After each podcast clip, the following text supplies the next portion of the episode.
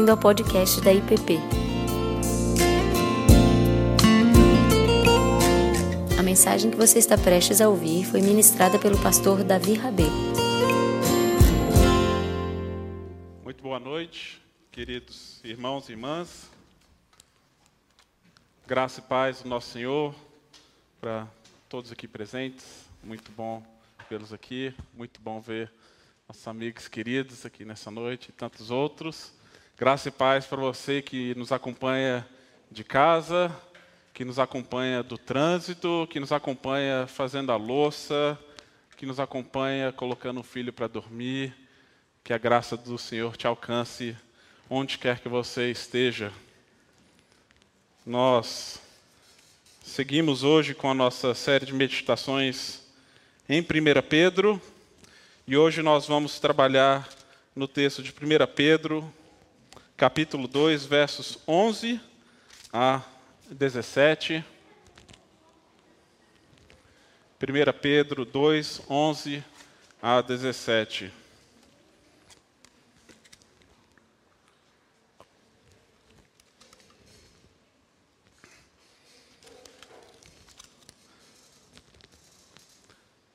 Semana passada após o culto, eu fui exortado,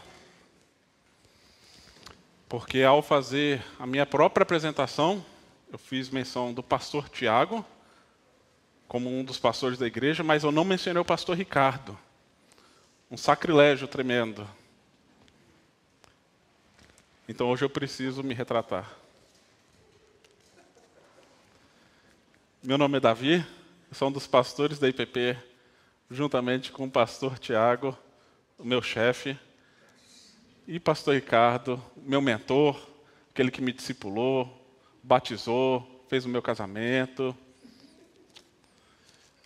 Brincadeira, gente. Eu brinco com eles porque Deus me deu de presente a esses homens de Deus, não como apenas colegas de trabalho, muito mais do que isso como amigos dos quais eu presto contas da minha vida e pastores que abençoam nossa família uh, e a minha vida. Então, sou muito grato pela vida de cada um deles.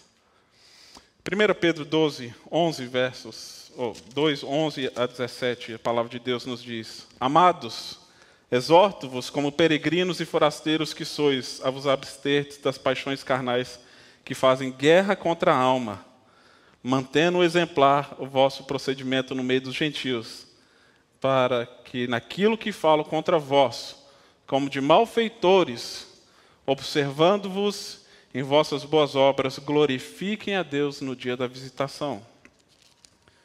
Sujeitai-vos a toda instituição humana por causa do Senhor, quer seja o rei como soberano, quer as autoridades como enviadas por ele tanto para castigo dos malfeitores, como para o louvor dos que praticam o bem.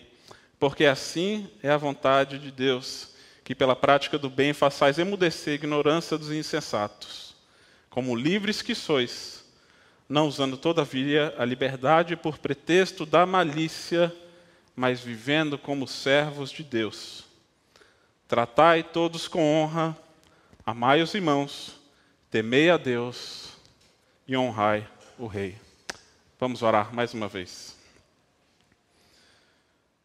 Pai amado, cremos que o Senhor já tem falado conosco nessa noite, através dos cânticos, através da tua palavra, dos salmos, de todas essas canções que nos lembram que o Senhor é o verdadeiro Rei dos Reis e que nessa noite o Senhor nos ajude, Deus, a compreender esse texto a sermos alcançados por Ele, que Teu Espírito fale conosco nessa noite.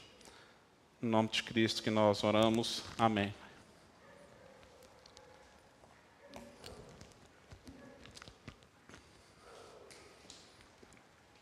Alguns meses atrás, um pouco antes de nós retornarmos ao Brasil, ouvi de várias pessoas, tanto que estavam lá no Canadá como daqui, nos perguntando: Davi, você está preparado para voltar para o Brasil? E vocês sabem muito bem o que, que essa palavra quer dizer. Você está preparado para o contexto que nós estamos vivendo hoje?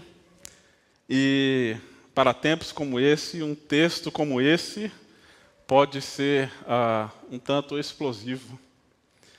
Mas a minha oração e minha expectativa é de que isso uh, sirva para a nossa edificação e não para mais disputas. Num tempo onde há tantas discussões e tanta polarização no nosso meio. E nós aqui, se você está tá chegando hoje, está ouvindo pela primeira vez uma mensagem dentro dessa série, nós temos lido toda a carta de 1 Pedro.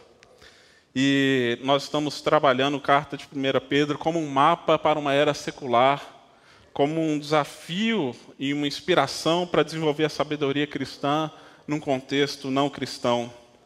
E a secularização, como tenho dito, não é um problema apenas externo a nós. Ele está dentro de nós, dentro das nossas igrejas, especialmente quando observamos a ruptura que muitas vezes há entre a nossa fé e a nossa prática, entre a confissão cristã e as paixões que nos movem e nos moldam, e entre uma vida privada e uma vida pública, e o que estamos buscando é sabedoria divina para que haja reintegração dessas diferentes esferas por meio da graça, da graça de Jesus Cristo. Contudo, não devemos olhar para a realidade da secularização da sociedade apenas como uma grande ameaça à fé. O coração do homem, desde a queda, é pecaminoso, mesmo e caído. No entanto, há dentro, mesmo dentro dessa realidade, muitas oportunidades para a proclamação do Evangelho. E muitas vezes Deus coloca a sua igreja em circunstâncias como essa, justamente para purificar e remover os ídolos, para que Jesus brilhe acima de tudo e de todos. E até aqui nós temos visto Pedro estabelecer os fundamentos para a esperança cristã, os fundamentos que dizem respeito à identidade cristã, à salvação em Jesus Cristo como aquele que garante uma herança incorruptível Jesus como sendo a pedra fundamental que sustenta a sua igreja, o seu povo, a nossa salvação, a igreja como sendo o grande projeto de Deus para o resgate e restauração da humanidade, o início de uma nova humanidade começa a partir da igreja de Jesus Cristo, mesmo com, com todos os seus pecados, defeitos e problemas, como nós conhecemos bem. E agora Pedro entra em questões mais práticas, uma vez lançados os fundamentos. E agora ele inicia então uma série de imperativos, uma série de instruções para as igrejas para a qual ele estava escrevendo. E esse trecho é conhecido como alguns os chamam de os códigos sociais ou códigos domésticos. E códigos domésticos ou códigos sociais eram comuns no mundo greco-romano onde você havia instruções para como um cidadão romano deveria se portar dentro de casa, dentro da família, dentro do ambiente de trabalho, dentro da própria estrutura social.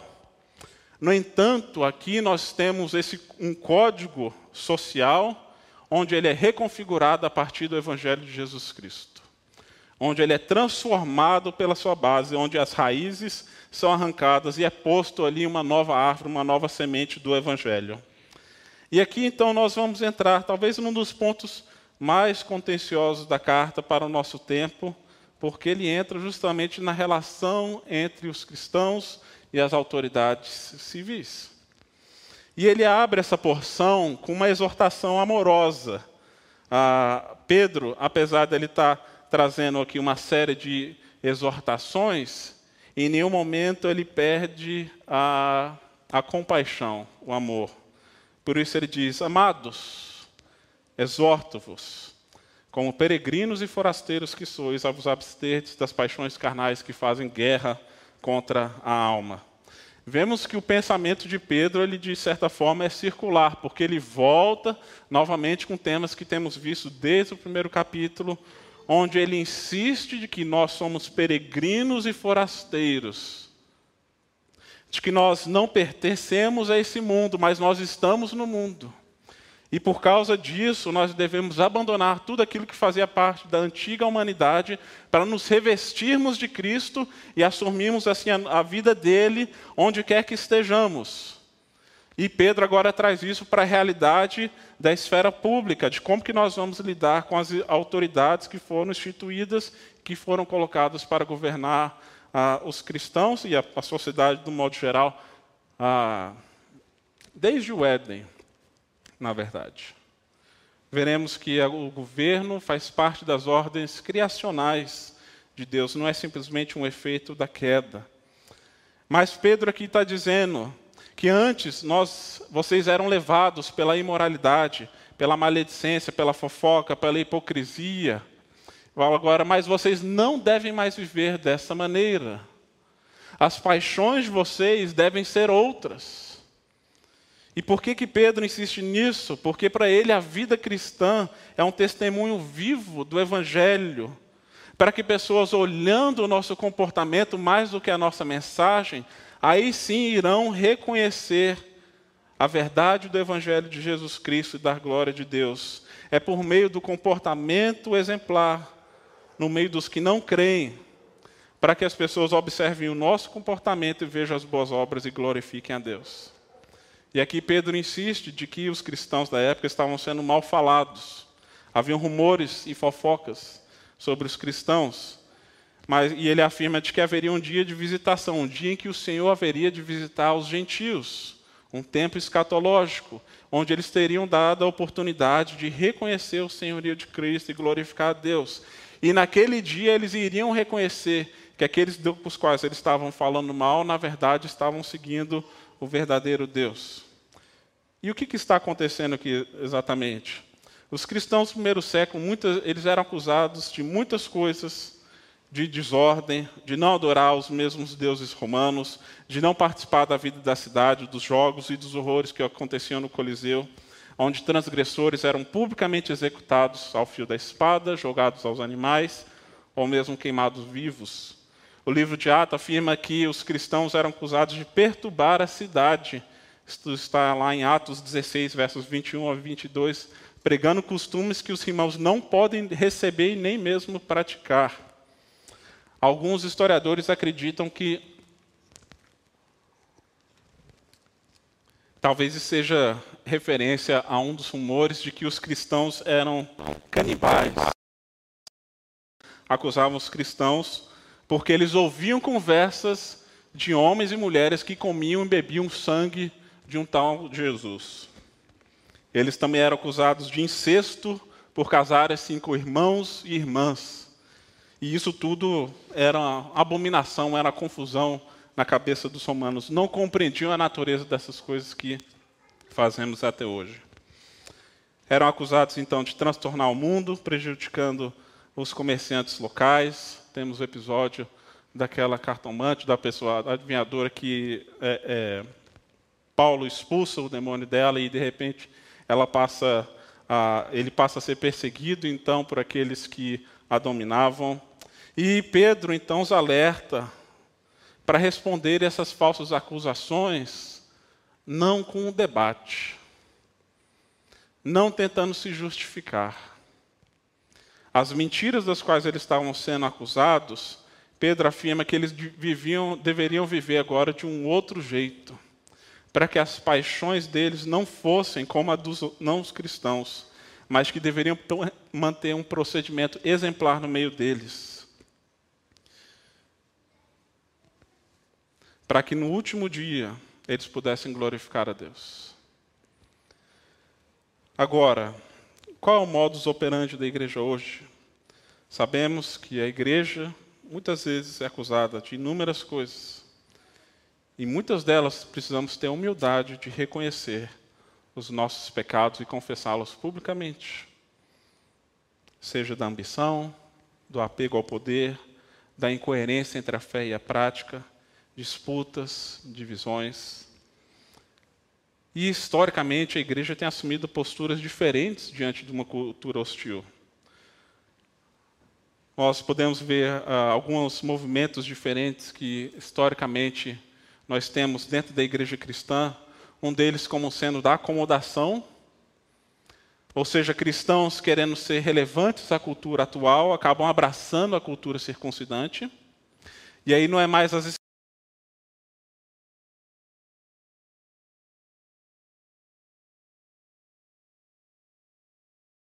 como nós interpretamos as Escrituras, onde muita coisa acaba sendo relativizada para justificar e acomodar uma série de costumes e práticas e comportamentos no meio do cristão, em nome da relevância. Uma outra postura, talvez seja do isolamento, uma postura que tem se crescido cada vez mais na América do Norte, ah, com a opção beneditina do, da exclusão da cidade dentro de um movimento monástico, inspirado em São Bento, nós, nós conhecemos a história desse monge que, respondendo à decadência do Império Romano, funda uma ordem para criar uma contracultura afastada da cidade para preservar a fé e orar pelo mundo. Mas se separam dele e hoje há muitos movimentos cristãos tomando novamente a opção beneditina, dizendo já não há mais jeito para esse mundo, a solução é a gente se afastar dele. E eu creio que houve muita coisa boa dentro dos movimentos monásticos.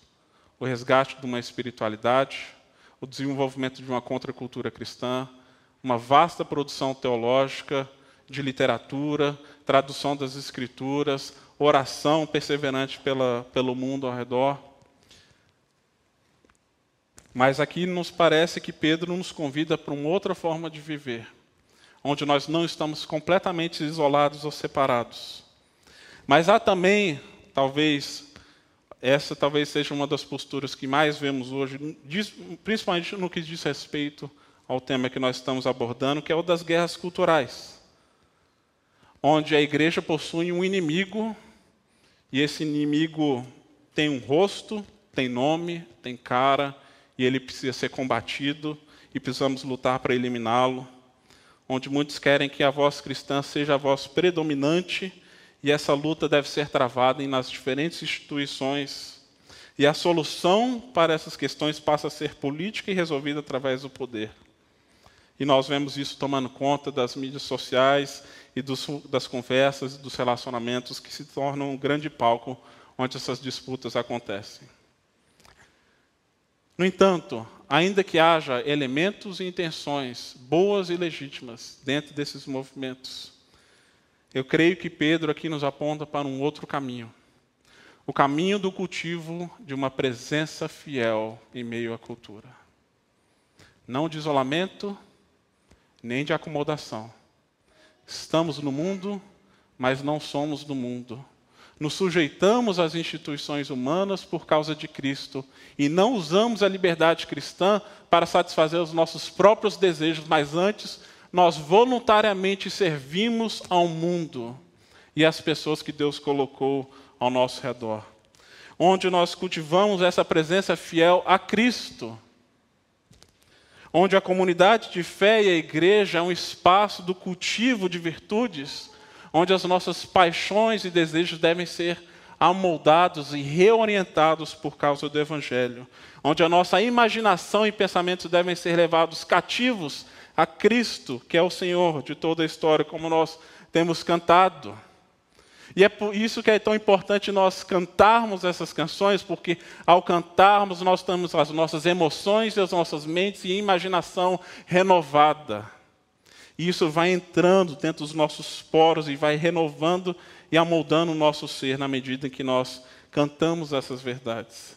Onde nós não somos mais movidos pelo medo, pelo pânico, pelo desejo de vingança ou de retribuição, mas sim por uma esperança escatológica em Cristo, que é o Senhor cujo reinado permanece para sempre. E é essa vida transformada, mais do que argumentos, é o que irá testemunhar a respeito do senhorio de Jesus Cristo. Agora o texto segue dizendo, talvez na parte mais difícil, onde diz: Por causa do Senhor, segundo a NVI, Sujeitem-se a toda autoridade constituída entre os homens, seja ao rei como autoridade suprema, seja aos governantes como por ele enviados para punir os que praticam o mal e honrar os que praticam o bem. Nós poderíamos imaginar, pelo fato de Pedro insistir tanto na ideia de que somos estrangeiros, que não deveríamos nos importar com questões sociais, com demandas civis, com a vida da cidade. Mas, pelo contrário, Pedro segue seu raciocínio dizendo: por, por serem justamente peregrinos e forasteiros, sujeitem-se às autoridades humanas, às autoridades locais. E aí ele fala: sejam rei, ou seja, aos governantes instituídos por ele, ao rei como sendo a autoridade máxima do Estado, ou aos governantes locais estabelecidos por ele. E o Império Romano ele é um império que se orgulhava justamente pela estrutura formada a partir do poder político. Havia um rei soberano, um imperador, um senado, exércitos poderosos chamados legiões que visavam estabelecer a ordem e impor a pax romana nas cidades. E essas forças militares também eram apoiadas por magistrados, também chamados de pretores, que atuavam nas cidades e nas diferentes províncias romanas. E os cristãos, ao afirmarem o senhorio de Cristo, automatic, automaticamente estavam afirmando que César não é Senhor. Ao dizer que Jesus é Quírios, Senhor, isso significa que César não é. E os cristãos poderiam ser tentados a uma espécie de escapismo, ou mesmo de anarquia, ou um rompimento total com a estrutura social. E por desfrutarem justamente dessa liberdade em Cristo, poderiam achar que estavam desobrigados de qualquer envolvimento com esse mundo, podendo levar até mesmo, como alguns temiam, a uma revolta civil. No entanto, Pedro nos lembra e diz no verso 16: vivam como pessoas livres, mas não usem a liberdade como desculpa para fazer o mal. Viva como servos de Deus, e por isso ele convida os, os cristãos a sujeitarem-se aos poderes terrenos e às instituições. Cremos que a família, o trabalho, a governança fazem parte, como eu disse, das ordens criacionais estabelecidas por Deus desde o Éden. Agora sabemos bem que todas essas realidades foram manchadas pelo pecado, pela cobiça humana que é destruidora. No entanto, a solução de Deus não é eliminar por completo elas, e sim restaurá-las de um novo jeito. Os cristãos, ao sujeitarem-se às autoridades locais, reconhecem que existe uma ordem que foi estabelecida por Deus. Agora, sabemos bem que isso poderia ser um grande desafio para os cristãos do primeiro século, como é para nós hoje. Era um desafio para os judeus, que esperavam a restauração do, rei de, do, do trono de Davi, e era um, um, desafio para os gentios convertidos e judeus convertidos que agora afirmavam que tem um novo Senhor.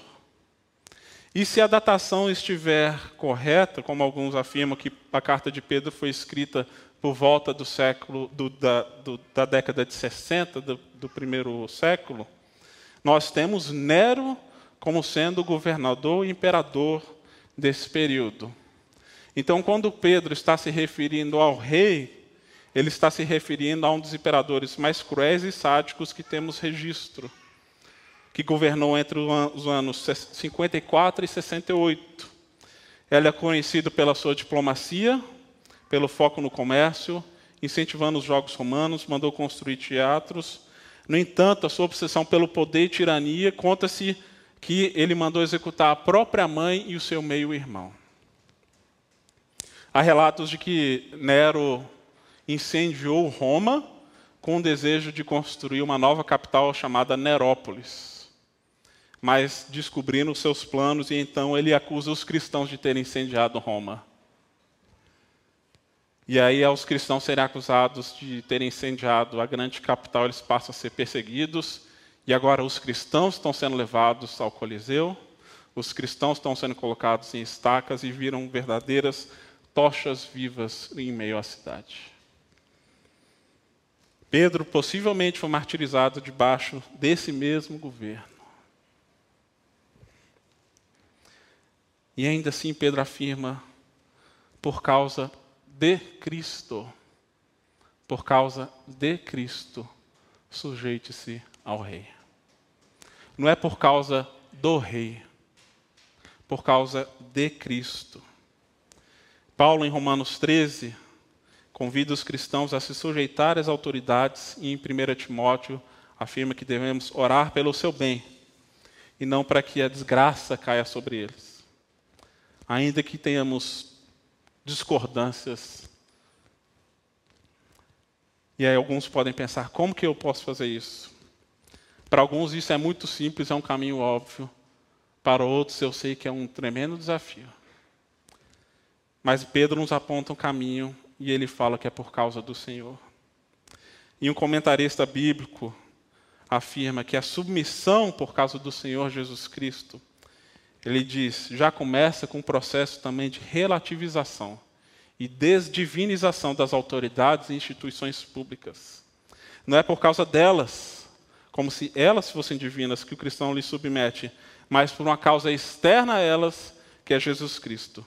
Temos assim na menção do Quírios, por um lado, um forte motivo para a sujeição às autoridades, não um rompimento total. Por outro lado, uma forte relativização dessas mesmas autoridades. E talvez seja um dos desafios que nós temos hoje, um dos grandes causadores dos tantos males, rupturas, divisões, como muitos têm testemunhado ou mesmo até vivido seja dentro dos seus lares ou dentro de igrejas, dentro de famílias. As disputas e as divisões, porque estamos absolutizando as autoridades e relativizando o senhorio de Cristo, quando deveria ser o contrário, absolutizar e reconhecer que Jesus é o único Senhor e nós devemos relativizar todos os outros poderes. E aqui Pedro não está falando só do rei, fala de todos os governantes de todos os governos locais. Relativize todos os poderes, porque só existe um que tem poder absoluto sobre a vida e a morte, e esse é Jesus Cristo.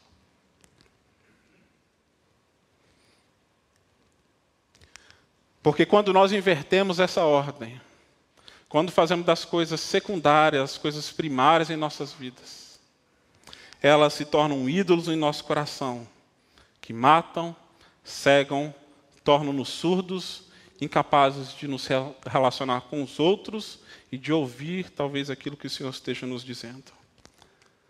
Agora, não quero com isso dizer também que Pedro está exigindo de nós uma submissão absoluta, irrestrita. Pois o próprio Pedro diz em Atos, verso 5, 29, que antes devemos obedecer a Deus do que aos homens. No momento em que o governo e as autoridades civis passam a exigir dos cristãos aquilo que contraria a fé cristã, aquilo que contraria os valores do reino, os obrigam a fazer atos que desonrem ao nosso rei. Pedro legitima, de certo modo, a desobediência civil.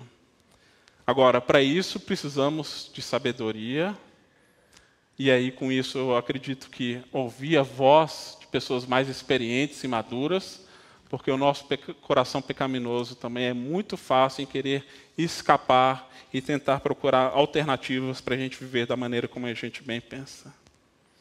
Mas eu acredito que 1 Pedro 2,13, bem como Romanos 13, que fala da, das obrigações do cristão com relação às autoridades, devem ser lidos também à luz de outros textos, como Apocalipse 13 onde diz que há uma besta cujos poderes e cujo governo se levanta contra o reinado de Cristo. E então o Apocalipse retrata também o Estado e impérios como uma besta que pode se levantar contra o reinado de Cristo. E quando o Estado quer tornar-se divino, ele torna-se essa besta que destrói e causa um rastro de destruição, e por isso nós temos o próprio livro de Apocalipse e Pedro chamando Roma de Babilônia ou de a grande meretriz, porque se tornou um sistema destrutivo que deve ser confrontado.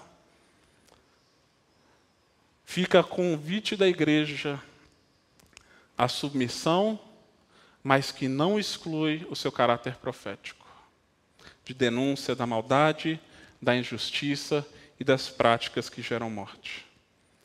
A igreja, como nós vimos semana passada, é um sacerdócio real, uma comunidade de sacerdotes que anunciam o reinado de Cristo. E como tal, a igreja nunca se, alia a partido ou poder político, e a governo nenhum. Aliás, a reforma protestante foi justamente uma busca dessa separação de esferas, onde deve e pode existir diálogo entre igreja e Estado, mas nunca sua fusão. Porque a igreja ela só tem um marido, a igreja só tem um Senhor, e é Jesus Cristo. E ele não divide a sua glória e seu trono com ninguém.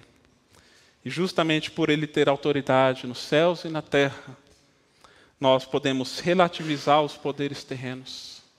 E não é que não sejam importantes, que essas questões não são importantes em nossas vidas. Mas nós vemos nas Escrituras, e principalmente no Novo Testamento, que essas figuras políticas, elas são apenas notas de rodapé. Homens que se levantaram como figuras divinas, tanto como Nero, como tantos outros, foram e passaram. Alguns deles não são nem citados como, pelo nome, como o próprio Nero aqui. Nós vemos a postura de Jesus diante de homens como esse. O seu silêncio diante de Herodes, a sua fala para Pilatos afirmando que seu reino é de outro mundo. Isso alerta aos discípulos: dai a César o que é de César dá a Deus o que é de Deus. O meu reino é de outro mundo. E vocês são peregrinos e forasteiros. E a sua esperança tem que estar em outro reino.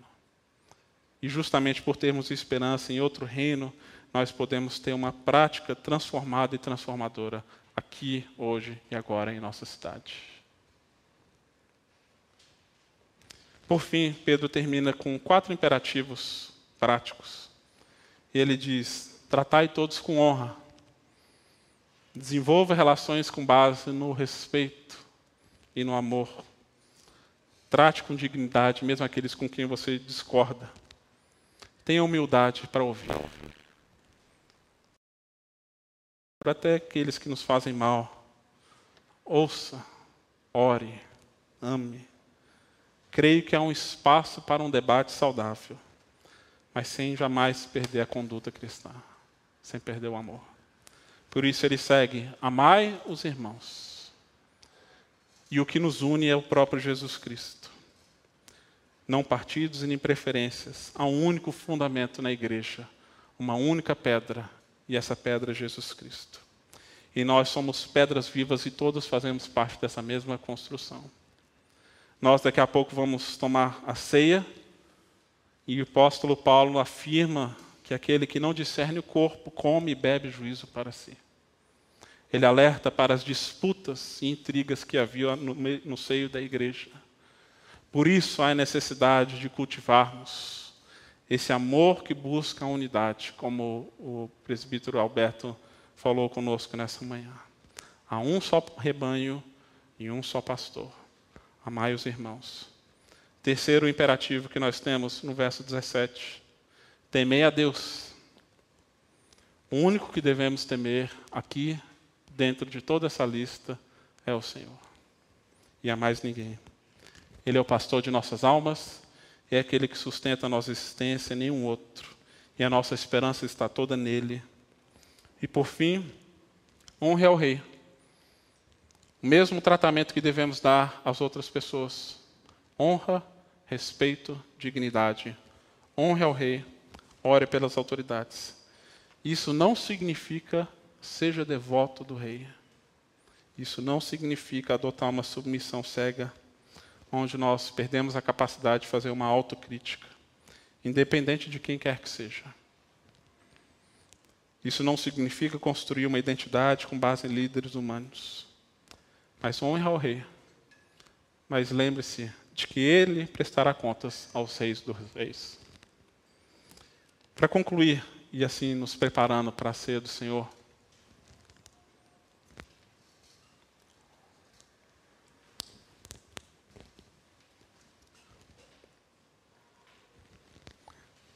o teólogo e filósofo Jamie K. Smith escreveu uma série de livros chamado Liturgias Culturais. É, foram publicados pela Vida Nova. Primeira edição, o primeiro livro chama-se Desejando o Reino, o segundo, Imaginando o Reino, E terceiro, aguardando o rei. E nele ele faz uma leitura, uma proposta de uma reforma da teologia pública. E ele faz uma leitura da Cidade de Deus, de Santo Agostinho. E Santo Agostinho escreveu a Cidade de Deus pouco tempo após a queda do Império Romano, a invasão pelos bárbaros. No entanto, Santo Agostinho aponta para a igreja como sendo a polis, a cidade sinalizadora da cidade de Deus em meio à cidade dos homens. E como tal, ele afirma que ela é um corpo, a igreja é um corpo que deve direcionar a nossa identidade política e moldar os nossos hábitos de solidariedade. Ele afirma, o Smith, fazendo a leitura de Agostinho, que o propósito da adoração é purificar e renovar a, a imaginação cristã. Portanto, adorar Cristo como Senhor significa resistir todas as formas resistir todas as formas de idolatria política e ganhar essa visão última da realidade, onde Deus é o governante de todas as nações. Portanto, a postura cristã é com relação à cultura e aos governantes e às estruturas sociais, é sempre de afirmação e de antítese, sempre. E por meio dos sacramentos, e aqui nós iremos participar da ceia e do culto, a igreja nutre, então, o anseio pelo escatom, pela renovação, pela restauração e pela vinda definitiva do reino de Jesus Cristo, pelo retorno do Rei, que governa, e por essa sua vinda e essa esperança que nós temos nela, isso deve reconfigurar toda a nossa postura política, toda a postura cristã em meio a esse mundo. Portanto, é a adoração e os sacramentos que devem moldar, então, os nossos desejos, as nossas paixões. E somos convidados, então, a tomar da mesa do Senhor, para que Ele nos alimente, para que sejamos saciados e restaurados pela Sua vida, para que possamos experimentar alegria e esperança no reino que veio e que há de vir em Cristo Jesus. Amém. Você acabou de ouvir o podcast da IPP.